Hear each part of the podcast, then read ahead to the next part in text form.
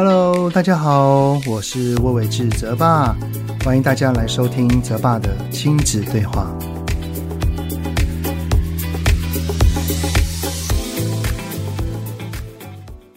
各位听友们，你们好，欢迎来到泽爸的亲子对话，我是亲子教育讲师魏玮志泽爸。呃，我儿子呢，现在已经是国九生，刚考完会考了哈。那身为国中生的家长，这三年以来啊，虽然他目前所接触到的是一零八课纲了，只是在整体的国中氛围里面，依然还是以分数为导向。所以有许多的孩子哈，他在学习上都是缺乏动机，不知道为何要坐在这边，不知道为什么要去学这个东西。我相信教育改革哈已经喊了非常多年，但是却还是让蛮多在这一个教育现场里面的人哈都觉得是有种换汤不换药的感慨啊。我相信政府的本意都是良善的，就是希望能够适才适所，能够点燃孩子的学习动机。这一些口号其实也喊了很多年了，真的很希望能够落实在每一个孩子跟家庭还有学校里面。不过呢，今天有两位来宾哈，他们是真的把玩游戏这个东西哈，变成了玩中学，提供给非常多孩子好玩，而且是没有标准答案的教学环境，去尝试点燃孩子的学习热情，去激发他的无限潜力。让我们一起来欢迎这一集的来宾，就是玩转学校的两位，同样也是爸爸，就是阿 Ken 跟阿 P，掌声欢迎你们！哦，自己帮自己自带一下，自带一下，OK，大家好。叫的阿 P，哎，大家好，我是阿 Ken，哦，我们两个也都是两个孩子的爸爸，Yes，对对，只是我小孩好像比泽爸再小一些，我的儿子豆豆现在是五年级嘛，我更小，三岁一岁，啊，三岁一岁，对对对，三岁一岁，就是刚刚当爸爸的那种感觉哈。我们像我跟阿 Ken 已经是经历过一些时期的这个爸爸的历程了哈。当兵来讲就菜鸟了。菜鸟，你你都是听，没错。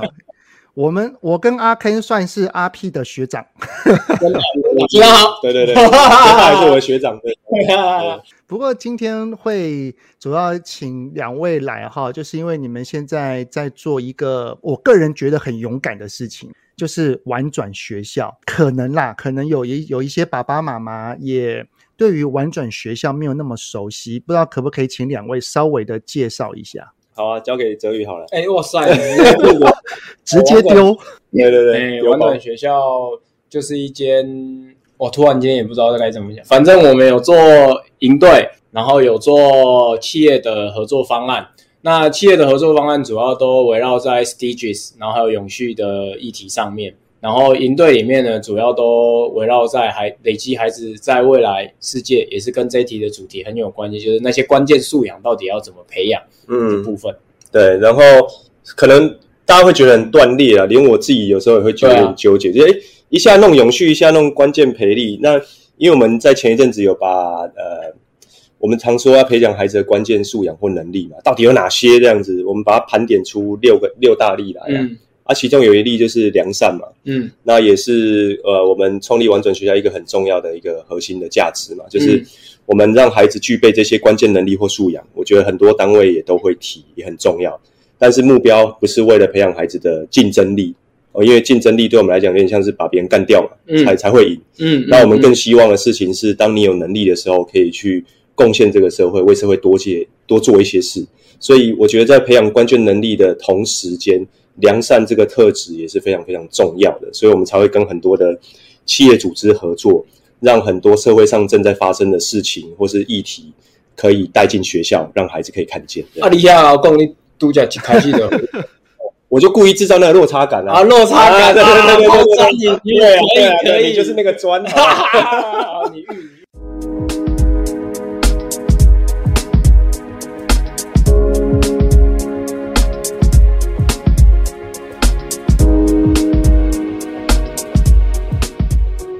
所以即使玩转学校是在跟企业合作，但是主要的对象都是小孩咯。对，都还是小孩或是学校老师。对对对，企业端的合作基本上就专注在老师身上，就训练老师，然后他们能够在学校里面，目标一样也是影响孩子。我们影响的对象都还是孩子。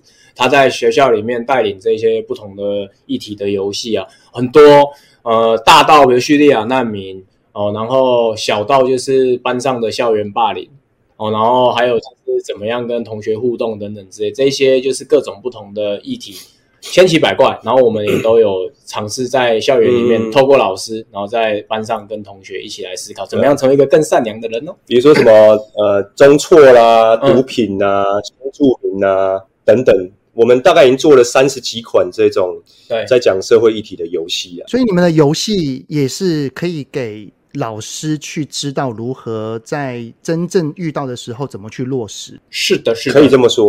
所以玩转学校基本上有对孩子，也有对对大人。那你们觉得大人有没有比孩子更难改变？哦，对啊，应该说，我我觉得如果是对到学校老师，刚好我们接触到的那一群老师是比较渴望改变的，或是说他、哦、对他是很有动机去在教学上做很多不一样的尝试。嗯，所以其实跟这些老师互动是非常非常滋养的。嗯，对，哦、然后他他们也常会说。诶，我们也常问他说：“你为什么要一直来当我们的种子教师啊？学这么多的社会议题游戏，跟你教的科目也一点八竿子打不着的关系嘛？嗯嗯，嗯，啊，为什么要一直来这样子？嗯嗯。然后我们发现这些老师有一群特质，他们认为说接触这一些社会议题，或是带孩子认识这个世界，对他自己来讲，他也他自己个人也变得更丰富了。嗯，对，所以他他也想要让自己变得更丰富，更有能力，更有力量。”然后去影响更多的孩子。那对对老师的教导方式、引导方式也是在玩中学吗？对，是的，是的。那可不可以稍稍微就是举一个简单的例子，就是我们可以怎么让不管是老师还是小孩玩什么样的方式可以学到良善？比方说，我就举就是上一期的一个游戏，就是《追梦王国》。然后我们设计这个讨论外籍义工他的工作困境的这一个游戏哈，那我们会推我们大部分的做法就是我们会给老师一盒非常好用方便的教具盒，他在班上的时候还有简报，我们 USB 都准备好，所以他到班上去执行的时候就是一盒教具盒，然后。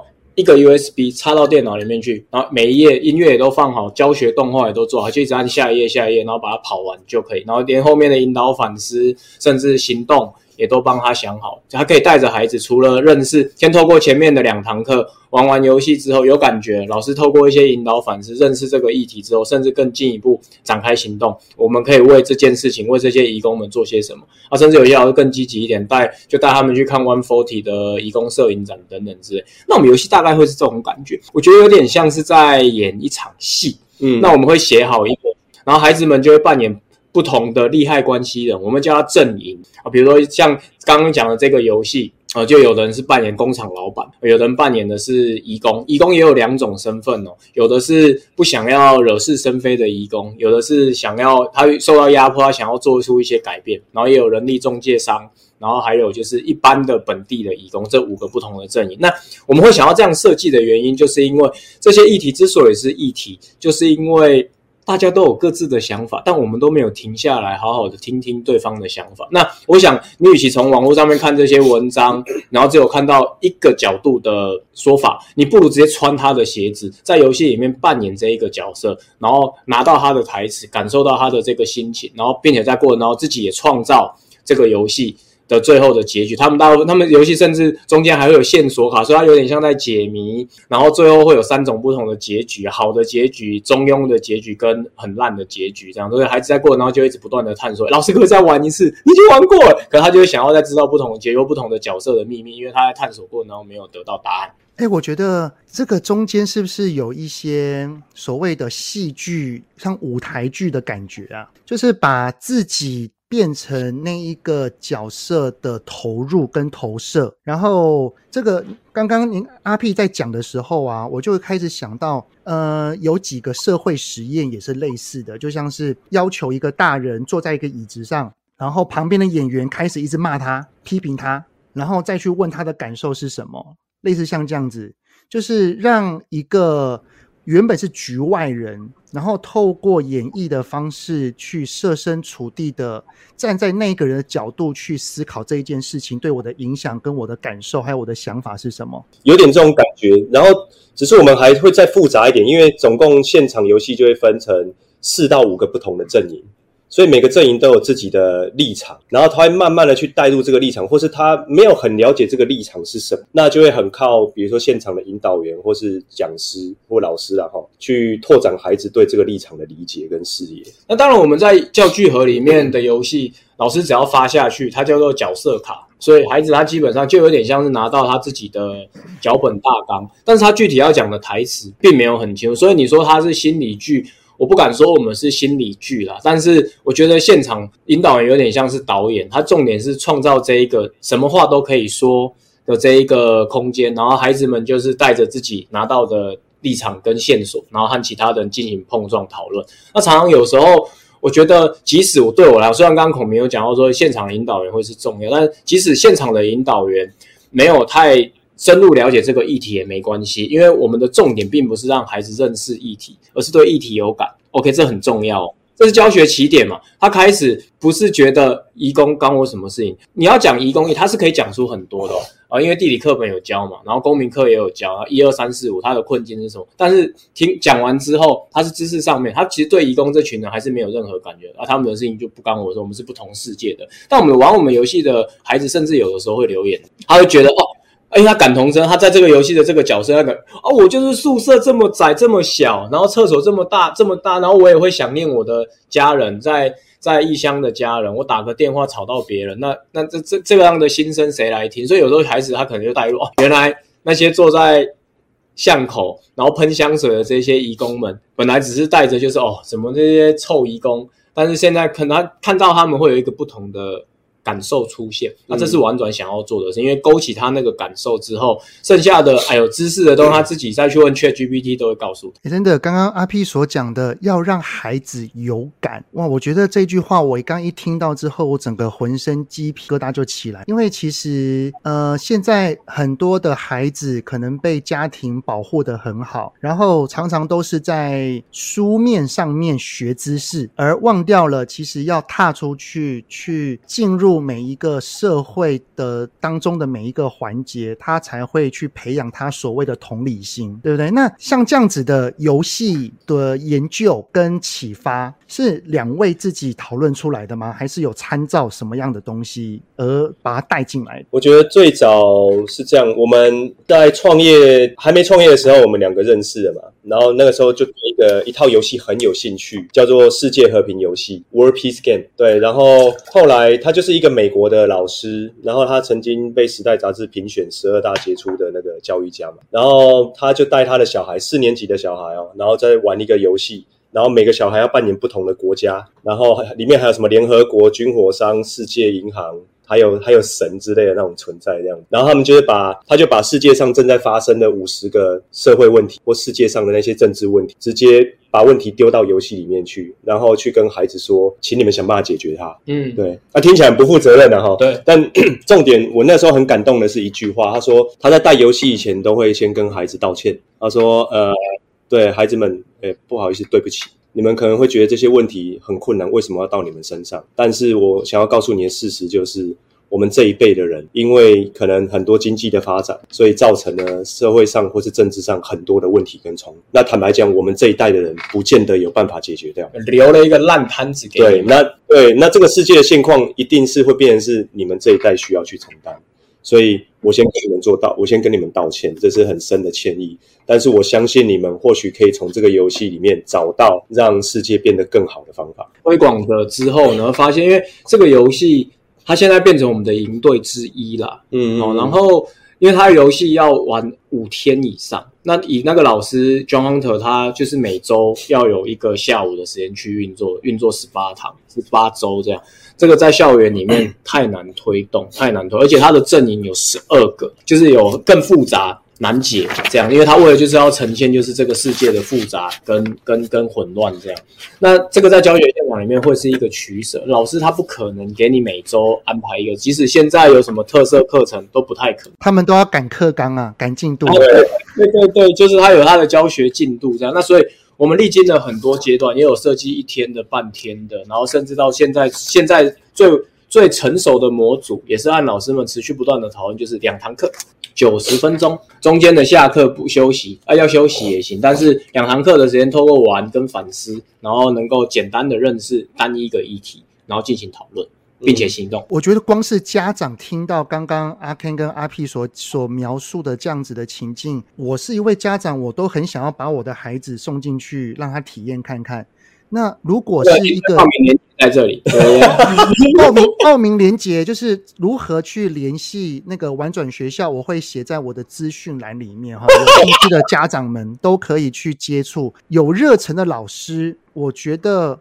更是能够找到地方，能够去发挥自己对于这个社会的理想性。而且刚刚我刚这样听下来之后，哈，我也有看到你们在网站上面有说，你们的玩转学校是希望能够透过四个核心价值，就是认识自己，然后真实体验、共好双赢，以及玩出热忱。我个人觉得那个一零八课纲是不是抄你们的？那 是我们抄他们，没有开玩笑。没有啦，开玩笑，开玩笑。因为，因为其实一零八课纲它的核心价值也是第一个，要一个孩子发，就是找到学习动机；第二个就是与他人友好；第三个去社会共好；然后第四个是素养，也就是把我们所学的能够落实在未来的解决问题跟生活当中。那我想要问一个有点难的问题，因为像阿 K，你的孩子已经小五，最大的小五了嘛，肯定有稍微有点感觉了。那阿 P 你的孩子可能还小，我我不知道你有没有这种感觉。现在的一零八课纲虽然目标非常的好。但是你们的观点是什么？因为刚好是呼应到我要讲，我觉得你太厉害了，这个球直接拖起来。对对对对对。但我讲的，我接下来讲的内容不代表是我对一零八课纲有，或是对学校制度有很深的理解。因为毕竟我后来选择让我的两个孩子念那个实验学校、实验教育机构这样子。然后，但从我们跟这么多种子老师的互动里面去发现一个很重要的问题，就是所谓的课纲，甚至它里面编写，然后。怎么样去做衡量？我觉得写得非常细，真的是很厉害，写得很好。但为什么像泽爸在一开始会说，诶，在航课纲以后，诶，国中还是在会考，哦，好像那个门还是很窄的感觉。我觉得这跟我们在教学现场老师的回馈是一致的。很多老师喜欢我们的游戏或喜欢我们的活动，但是他在课堂上不能用，没办法用。最重要的原因是什么？是因为有课程要赶，太多内容要赶了。所以我自己觉得，像我们有一些朋友现在也进到一一八课纲的课发委员里面，一一八嘛，就是之后要十年后，十年后要落下下一个下一个要落实的东西，他们就在讨论是不是应该要把这种呃社会创新或是 SDGs 的概念也放进到课纲里面去。然后他就来，刚好我们闲聊，就问我的想法。然后我我跟我跟他说，坦白说啊。我觉得不要再放什么东西进去，我也那么觉得，应该是要删掉什么东西才对。但是你看，这会这个进到另外一派的争论了，就是会有人说，现在把课程删那么多，小孩子的学历什么之类就很低落啊，等等之类的。但是我自己觉得，因为台湾的孩子他们在念书考试的时间，基本上来讲已经是世界上最长的这样子，所以我们真的有必要让孩子学那么多东西吗？比如说城市教育进去了，现在哦永续又进去了，等等之类。可是就像刚刚阿 P 讲的，你让他学。永续学移工只是课本上面的几段文字，孩子真的有办法理解吗？他只是想要背下来，然后考试可以拿到分数而已。然后这也造成现场老师的困境。我们遇到国小老师告诉我说，其实我们都会很想要带孩子多做一些讨论、探索或是行动，甚至是参访。没办法，但没办法，因为我要赶课，所以我们囫囵吞枣的塞给孩子那么多的东西。最后给孩子的感觉只是会考或不会考的差别而已，他根本没有办法去感受这东西。然后这也是我们现在我们的课程在学校推里面，我自己觉得最大的困境。不过就是一个移工的议题，为什么要花两节课甚至三四节课去讲？明明课本两段，明明课本两段，孩子看了就会啦。为什么要花那么多时间去玩游戏、去体验、去讲解，让孩子这么有感？对，这就是刚刚阿 P 所说的，如何让孩子发自内心的有感。嗯嗯嗯嗯。如果他只是文字写在上面，他就就哦，有这样哦，哦，好，我知道了，我知道了。跟能够具备同理心、设身处地的站在他人角度去思考他的处境，是完完全全不一样的东西耶。没错，但是那个需要时间。嗯，所以我觉得现在现场老师遇到的是没有时间。他、啊、为什么没有时间？因为要赶课。那个阿 Ken，你有遇过国中的老师吗？因为我我会这么问哈，是因为。小学跟国中相比，国中的东西又更多。没错，虽然他的上课时间时数变多，因为有还有啊，有些学校还会有第八堂，但是真的他们。几乎常常都是在赶课。我自己觉得，以台湾的教育制度，从幼稚园好了，幼稚园、国小、国中、高中到大学，最窄的门不是大学，是国中，因为国中只有会考。嗯，然后国中基本上孩子都在准备考试啊，所以我自己觉得国中阶段，我这样讲可能比较偏颇了哈。我认为国中的这个教育，并不是在让孩子学习跟成长，而是在筛选孩子，因为他用了大量的考试去把孩子分出来。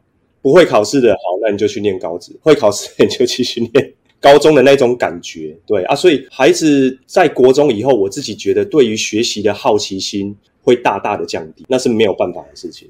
那这件事情我想要补充，这绝对，我觉得一零八课纲它利益绝对是良善，学校的老师也非常的努力，也就是说大家都是好人，就像我议题式游戏里面。大家每一个阵营都有他们的立场，都有他们的想法。我觉得这里面的利害关系少一个人，就是爸爸妈妈。嗯。爸爸妈妈也希望自己孩子，他要他孩子去念书，然后去补习班，也绝对都是第一良善，因为他要解决他核心最担心的问题：我孩子长大之后有没有出路？他可不可以拥有好的薪水等等之。所以这就来了，一零八课纲的成不成功，甚至我可以讲，刚刚讲这一零八课纲，或者是玩转学校的自发好玩，这四个这四个关键的核心，其实早在甚至两百年前，早就已经有人在你蒙特梭利啊，或者他们都这些概念，其实并不是我们独创然后研发出来的东西，而是早就已经有人在谈这件事情，但是随着大家不断的把东西叠进去、叠进去之后，然后大家越来越焦虑，所以我觉得我想要强调一件事情是，甚至我我更直接的讲，抱歉了，就是爸爸妈妈的那个焦虑感一天没有消除。课纲塞满了这件事情，或是一定要让他念一个好大学的这件事情，他是不会被改变。老师再怎么努力做，你看最后学高中也就变成学习历程，学习历程也利益超良善，最后也变得好像是要考进去的一个履历，或者是一个一个一个 paperwork 的东西，这样啊，这是我觉得很可。但我我讲这句话也绝对不是一竿子打翻所有很努力在做这件事情的老师，我们完全理解现场老师的苦衷。但是现在最后那一块拼图是爸爸妈妈的思维要开始松。动，我们有没有机会让孩子有更多的空白，然后去做一些新的探索？那这是我们可以试着放下自己焦虑的地方。哇，我觉得大那个两位讲得太好了，真的是切中像我这个身为国中生。那个家长的心声啊，不过并没有要批判任何一方，或者是任何一个单位，或者是哪一个那个人，没有。其实政府的有一零八克钢的这个利益绝对是很好的，只是有很多的小地方，不管是学校、老师、家长，还有孩子。我们都要，我们都是这一块环节的螺丝钉，我们都是这个齿轮，我们要一起转动，才会构成我们的社会价值观的观念会改变。没错，嗯，没错。对社会价值观，我们我们会讨论到这些东西，并不是要去批判谁，而是我们可以一起努力。任何一个单位，我我觉得像我在去做演讲，然后还有阿 Ken 阿 P 你们在做玩转学校，我们的目标只有一个，就是希望我们的孩子可以更好。而这个希望他可以更好的目的，因为孩子好，我们的未来、我们的国家、我们的社会才会好。对。对不对？希望我们下一个课纲都能够把它调得越来越适应这个社会。像现在连 AI 都出来了，嗯、现在有很多的东西。我们的旧有知识，搞不好在未来的孩子已经用不到了。那我们怎么可以去做筛选跟调整？我相信我们的专家、我们的学者一定会找到方法的。那不过刚刚我听完这一段呢、啊，其实我就有一个好奇心了，因为我知道那个阿 Ken 你本身之前是外商公司的业务，对。然后那个阿 P 你是社工，嗯、呃，可能关于刚刚这个教育的题材哈，可能。阿 P，你是不是本你之前是有接触过吗？你是说社会议题吗？例如像是如何教育孩子啊？完全没有，孩子，我们两个都是我们两个都是教育门外汉，所以早期我们在运作很多的，我就称业务好了，或者是到到学校里面去运作的时候，大家就是皱着眉头，一个电机系，一个社工系，没有一个教育相关背景的，他来跟我谈什么？等一下，等一下，不好意思，阿阿 P，我暂停一下一下。阿 K，你是电机的？对对。哎呀，如果因为我们是线上录录音啊，如果如果我们是在现场的话，哈，我要给你 high five 了，因为我也是电机。哦，对，我们在科技业对啊，high five，high five，喂，high five，high five，网络 high five，我也可以跟你 high five，因为我的电我的系管在电机系旁边，硬是要邻居邻居邻居。哎，那我就真的好奇，既然两两位都是门外汉，我我知道说。那个阿 K，你是因为有一个车祸，才导致你对于孩子的未来你有不同的想法。但是你们是怎么慢慢走到这一条会想要改变孩子教育这条路的啊？我觉得那还是初衷诶，就是我在那个车祸之后，我去思考说，可能我活下来一定有某种事情是需要我去完成。然后我就在想说，那我人生当中最重要的使命到底会是什么？坦白讲，一开始想的不是教育，而是另外两个字，就是传承啊。什么叫传承？就是把我过往的学学历或经验或等等的生活上遇到的这些事情，可以怎么样，不管是好的或坏的，传达给下一代知道。然后我就回想到我自己成长的历程，就是一路都是第一志愿上来。然后通过了那个大学的窄门，甚至到研究所都第一志愿，人生胜利组。对，然后工作也找到一个外商，薪水也非常高，非常好这样。但我一直在这个过程当中，我我个人是很迷惘。所谓迷惘是什么？就是大家都知道你应该就是要往那里走，因为你成绩很好。对，可是你自己就觉得说，哈，真的是这样吗？我的人生难道就就就只有这样吗？好像也没有什么其他的选择。你做其他选择，机会成本很高了。对对对，所以我觉得对我来讲最痛苦的事情是。我不知道我在升学的历程当中失去了什么东西，然后那个东西是我后来出社会以后才发现，诶，怎么好像我变成一张白纸，还是什么都不会的那一种感觉。然后我会发现说，职场上我们在讲很多的，比如说创造力啊、同理心，然后你要会沟通，然后要会那个呃，比如说解决问题的思维，然后怎么样去呃控管专案、设定目标、做规划等等的这些事情，基本上以前都没有学过。我反倒是在什么大学玩社团或等等之类的这种经验，才慢慢磨出来的。所以我就觉得说，哇，这件事情好好可怕。然后你你问我现在以前国中、高中什么什么什么定律什么之类，我已经基本上完全都忘光了。所以我们学历那么好，其实学学了那么多东西。坦白讲，就只是为了考试嘛。啊，考完试以后，当然就把它丢掉，就忘记了。当然我，我我我不是要一竿子打翻一船，一定会有些人往更高深的领域去钻研哦，比如说电机领域、机械领域，或是科技领域去钻研。但就让那些人去做，哎，对，好了嘛。对，因为就是会有些人往那个地方去走。可是我们现在比较像是强迫大家都要往那个方向去前进。Yeah。然后你你落掉了，你就去念别的地方嘛。你落掉那就算了，这样子的那种感觉。我我自己在这个过程里面就想说啊，那我应该要。帮我的孩子创造更多一点的选择出现，对，所以我就觉得说，创立玩转，然后又想到 World Peace Game 是一个我真的很想带进来的东西。一开始也没有什么什么自发好玩这种东西跑出来，也没有什么教育理念，也没什么教育理念。我一开始玩转学没有，职业名字叫做世界和平游戏台湾推动计划。对，就这样，我们就只想对，然后让孩孩子们去玩这个东西，去讨论世界议题，就这样一个很小很小 project，我甚至觉得它是 project。那走着走着，好像也可以。做更多一些些，嗯，这样啊，我自己也是在太阳花学运的时候，就是观察了很多事情。那我也是一路就这样顺顺遂，我爸妈也没让我苦过，没有没有没有太有钱，但是也没有苦过。那就这样一直走着走着，然后 到到到这个地方这样。但我就发现了一件很重要的事情哦，就是我有没有可能再多做一些什么？我在太阳花学院现场里面，我感受到的，就我能不能够在为台湾社会多做一点什么？我我往 Maslow 的那个。金字塔，对，我，我可不可以再多做一些什么样的努力？这样，那走着走着发现了，所以刚刚泽爸问了一个问题：早期我们很多人给我们的挑战，就是你就教育门外汉。但我跟你讲，我真的觉得有时候门外汉可能反而更看得清楚一些重点。这是第一个，因为没有没有包袱，没有包袱，没有框架，然后可能看到看的一些事情，会用不同的角度去看，所以反而能够增加一些知识。所以玩转学校从不以教育专家自居，我们真的不以教育专家自居。我们甚至每次去演讲，我说：“哎，老师，你今天我的分享，你你听听就好。你如果有收获，太好了。没有你也没有也没有关，因为很多的教学法、学思达，然后各种东西都在充斥着你们的东西，你们也已经被塞满。所以我今天就来跟你分享，来跟你玩一个游戏，喜欢你 take it 用，不喜欢也没关系。这样，但我后来发现一件事情，这接下来这个是我想要讲的重点，就是教育工作这件事情，它和我过去的助人工作是很像，它的很多的就是心法。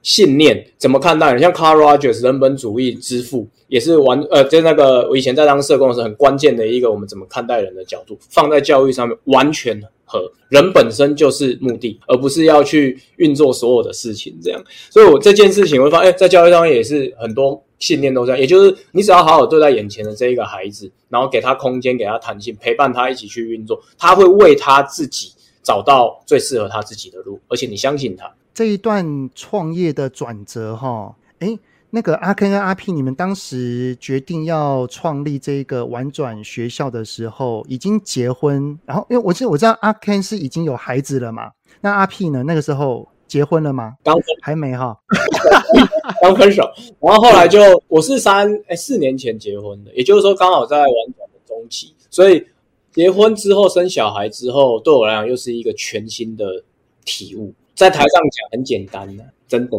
以前大家要你谁姐来看麦啊？你谁姐起看麦？哇，真的不容易。但我觉得反而更落地。嗯，就是我以前讲，当然，因为有不同的角色，就会有不同的角度。嗯，那阿 Ken，我想要问你的，因为这个我也经历过。你当时从一个那个薪水应该还不错的外商业务，然后开始要转换跑道，家里面又有老婆又有小孩，是。那个梁静茹给你的勇气吗？呃，他应该是五月天的，不是，我 应该就是因为车祸头撞到吧。那老老婆是支持的吗？老婆，老婆是支持的，但她同时间也看得出来她的焦虑，因为婉转不是我第一个创业。严格说起来，算是第二个。然后我第一个创业弄了三年多左右，又把它收起来，就失败了。然后那时候女儿出生以后，我才跟我太太说：“呃，我决定要再赌一把，就是把世界和平游戏带回来台湾。但结果会怎样，我不知道。只是至少我我我相信，用一年的时间先去尝试看看。然后那个时候是我焦虑值可能最高了，数一数二高的时候。现现在可能还更高哈。哦，现在还更高。” 现在还更高，真的。我们最近，因为那个时候我女儿刚出生，然后我又很贱的去呃买了一栋房子。哦哟，哦这个负担来了。对对对，然后贷款就贷了两千多万这样子，然后所以我就盘点说，哇，我每个月不吃不喝哦，至少就大概要八万块左右要出去这样，差不多。所以那个压力非常非常的大，然后在这个状态下还去创业这样，所以在创玩转的初期的时候，那时候还没什么收入嘛。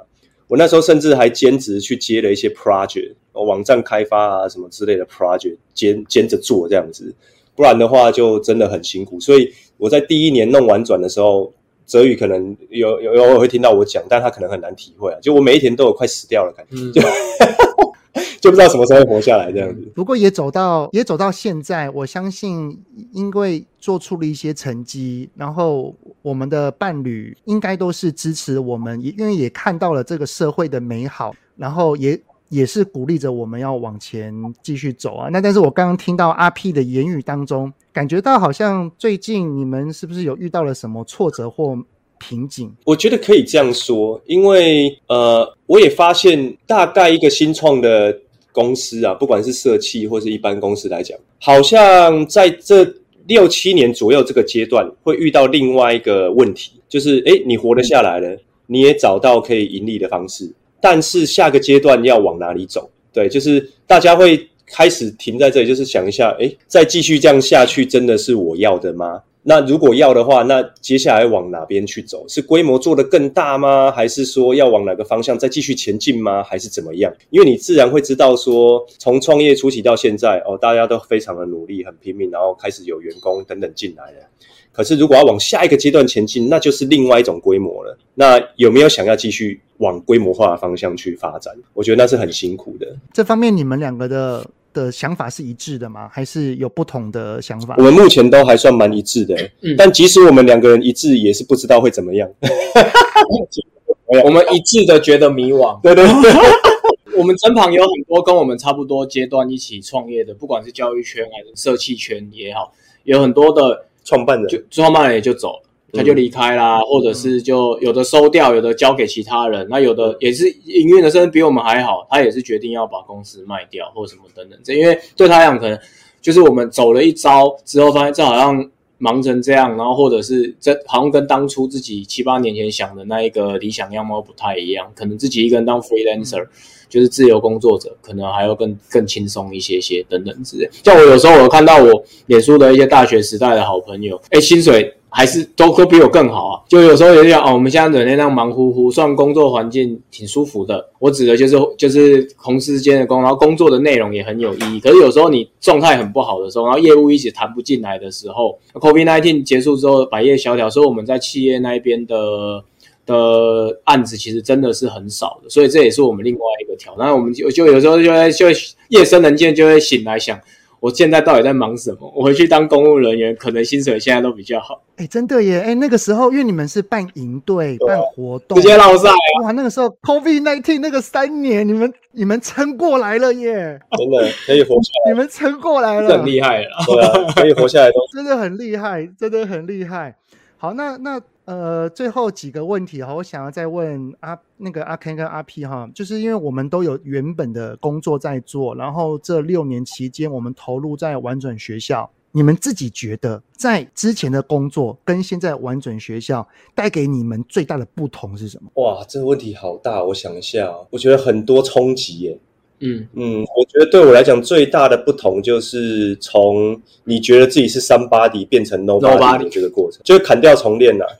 这是第一个最大心态上面的影响，因为以前的外商嘛，光鲜亮丽，公司品牌又很大，你出去谈随便都扣得到什么总经理什么之类，嗯、大家都敬你三分这样子。真的是敬你三分。对啊，然后业绩可以做个好几亿，觉得自己好像很厉害的样子。没有，那些都是因为公司很厉害，不是 不是我很厉害，出来自己做以后发现哦。你是谁？李永平不认识啊。然后又教育门外汉什么之类的，整个砍掉重练的过程是第一个是辛苦的啦。然后我觉得第二个对我来讲最大的影响是我蛮庆幸自己往这条路去走。那我会庆幸的原因是因为刚好也走在教育领域，然后在教育领域你需要去教小孩嘛，或是说呃带给他们新的东西，你自己也必须要学习或成长嘛。所以所谓教育这个东西，你必须要先可以套用在自己身上。然后你才能期待说，哎，可能用在孩子身上也是也是适合的，也是好的。所以反倒是因为这样子，我自己在教育路上或是自己的成长路上多了很多的反思，然后让我有机会变成一个所谓更好的爸爸。你的小孩可以选择一个不一样的教育或是教养的方式，对。我觉得这是我最清楚。我我听到阿 Ken 讲，我就有一个一个内心话，就是我当时，因为我我本身也是一样，我是从科技业，然后转往当亲子讲师，然后我当时鼓起我勇气踏出这一步，有一个很大的信念，叫做我要证明给我孩子看。我们跳脱舒适圈也是可以办到一些事情的。没错，这跟玩转创立的初衷也一样。真正的，我那时候初衷也是我要创立一个典范给我的小孩，就是你可以做自己喜欢的事情，嗯、然后又可以把家庭或是获得足够的收入去照顾你的家人，然后后面才会加进来哦，对社会也有帮助的事情等等的。因为那时候了解 Ikigai 的想法嘛，我觉得哎好重哦。然后我们把 Ikigai 再延伸到你刚刚看到那个自发好玩那四个字上面。嗯，所以我们认为哦，可能在孩子童年的阶段是自发好玩这四个字最重要啊，可能刚好跟一零八课纲一样啊。可是 Ikigai 在讲的是什么？其实就是呃一个理想的该怎么讲，在日本的概念啊，就是因为日本很多职人或达人嘛，然后你会发现他们好像追求他们自己的事业到一个极致极致的程度。为什么？就是因为这种 Ikigai 的精神啊，Ikigai 在对日文就翻作生生之甲斐，就是你人生生存的目的啊。我觉得用在工作上很实用。就是第一个做你喜呃，第一个是喜欢的事情，第二个是别人会付钱给你的事情，第三个是对社会有帮助的事情，然后第四个是对你自己来讲是有优势的事情。如果这四个东西可以结合在一起，哇，那你可能就是找到一份你完美的工作。Dream work。天职，天职。那阿 P 呢？阿 P，你你对就是刚刚所所请教的，你在原本的工作跟现在投入在完整学校两者之间，特别是中间你还有了孩子，那你对于这两个的最大的差别跟感受，或者是成就感，有什么不同的地方？我觉得成就感跟挫败感是一体两面哦，因为挫败感越大，成就感其实也会越大。那因为我很我想讲的，刚其实就不小心被你们两个讲掉，特别刚泽爸就是树立一个典范，然后证明就是爸爸这样子去运作，然后可以，这是我孩子出生之后的想法。那在那时候离开就是家福基金会的时候，因为以前就是社工嘛，所以我就是一个基金会里面的小社工。那当然，那个工作到现在为止，我都还是觉得非常自然，也非常感谢那时候陪伴我的这些个案，哦，这些家庭，然后让我丰裕了自己的人生。我我指的是，我其实觉得自己是很幸福的，我还现在还有这些机会、能量、资源，然后能够来做自己想要做的事情。很多人可能没有办法，所以我觉得我自己是幸运的。嗯，那在这个婉转的创业里面，我最大的学习啊，以及和过去不同的东西，大概是四个字：解决问题。就说哈，这个。是什么东西？我说真的，我我刚想了蛮久，就是大概我最大最大的时候就是解决问题，把一件事情搞定。以前大概我只能够，因为是小螺丝钉嘛，然后是一个小社工，可能办一个园游会就大家一起办嘛，所以你只会处理到。所以被拆分到很小的细细琐的东西，然后你把它完成掉，但它并不表示你能够充分的解决很多，因为很多问题可能决策者帮你决定。但现在自己是管理者，自己是决策者的时候，很多事情要想的更方方面面。那怎么样把一件事情搞定？小到怎么样好好回复 email？真的，现在很多很多很多大学生毕业之后还是不会写 email，很可怕。那履历寄来，我都觉得哇，打眼这个好可怕。然后就是大爆，就是公司未来方向到底要去哪？我们要怎么样？就是准为下一个事业体，哦，为下一个就是成长动能去做准备的问题去做解决。这样位置不同，思思维会不同。但是我一样就是跟刚刚两位讲的内容是一样。我其实不管这个事业成功不成功，成功当然最好。但是就算最后没有没最后不了了之或等等之类，我觉得我都。完全不会后悔我现在做的决定，甚至回到过去一百次，我大概都还是会重新再运作这件事情，因为就是需要跳出来，然后去创造一些东西。然后你才会发现，哦，原来还有这么多的可能性。那当然，我们两个每次去大学演讲的时候，还是鼓励大家尽量不要创业，因为其实那是一个大的事情，是真的。我们真的不鼓励大家创业，其实还是有很多很多的方式可以去帮助自己累积这些事情的，不见得一定要走上这条路。但是我觉得它会是一个蛮快的方式，你一定要想。的事情，不然你就会死掉。我我很认同阿 P 你刚刚讲的，但我但我我觉得你的意思应该是不要为了创业而去创业，yeah, 不要为了听到一个人说创业很很浪漫，然后对他有一些幻想的可以赚大钱，嗯嗯，没办法赚大钱。那我也我也跟两位回馈一下，就是我我自己觉得哈，以前我在那个公司里面的时候，我觉得我就只是。老板的一只手，嗯嗯，就是我只是在做一些任务，一些事情是别人交代给我的事情，然后我把它做做完就好了，我把它做完。但是现在投入在亲职领域这一块里面，我体验到从未有的满足感。这个满足感是我在职场上是从来没有体验过的。那个满足感来自于我真的发现到这个世界，因为有了我。而有那么一点点的不一样。嗯，真的，真的，对。这句话是九把刀在那个、嗯、那些年我们追的女孩里面讲的的一句台词。但是我真的从亲子教育讲师这一个领域当中，我发现到，当我在演讲上跟很多的家长们分享完一些教养理念之后，有一些家长给我的回馈说。哎呀，谢谢你！我自从听了你那个讲座之后，我跟我的孩子的关系变好了。这个回馈没有给我任何的钱，但是我的内心很久，超开心。对，真的，一整个礼拜超级开心的，飘飘然这样。我还可以拿着那个就是家长给我的讯息，然后告诉我老婆说：“哎，老婆，老婆，哇，有人传这个给我，哇，好好开心哦！”哎，这种这种感受跟我以前就是在科技公司下班之后，然后整个这样哦累瘫，你们不要烦我，我累死了，然后那种感觉完完全全的不一样，完完全全不一样。对，不过就像刚刚一开始两位所说的，有些人很适合，有些人。要找寻自己的方向啊、呃，并不是说什么公司不好，或者是科技或者，不是哈，是每一个人都要找寻适合自己的位置。嗯，只是在这一段学习的时间当中，当学生这一段，我们有没有给予孩子机会跟创造这个环境，让孩子去体验跟探索自我，或者是更具同理心的去了解他人。对，我觉得这真的是今天能够邀请两位来到泽爸的亲子对话，我觉得我最有感受。非常感谢阿 Ken 跟阿 P 今天的访谈。那有任何关于玩转学校的任何资讯，我都会留在我的那个资讯栏里面。不管是家长们，你们想要让我们的孩子更具同理心，更去了解很多社会的议题，去学习良善，或者是很多的老师想要知道如何更创新，能够让孩子有醒思，然后能够更多不一样的教育方式。都欢迎可以参与跟参考我们的玩转学校。好，非常感谢你们，非常感谢。那呃，谢谢各位听友们的聆听，泽爸的亲子对话，我们下次再见喽。谢谢阿 Ken，谢谢阿 P，谢谢，谢谢，谢谢大家，拜拜。拜拜。希望今天的节目有让您与孩子之间有着更好的相处。欢迎在各个收听平台订阅泽爸的亲子对话。如果是用 Apple Podcast，请以五星按赞给予肯定，也欢迎留言，我们一起讨论哦。如果有想要听什么亲子的议题，请欢迎告诉我。愿天下家庭的亲子关系能够更好。泽爸的亲子对话，我们下次见。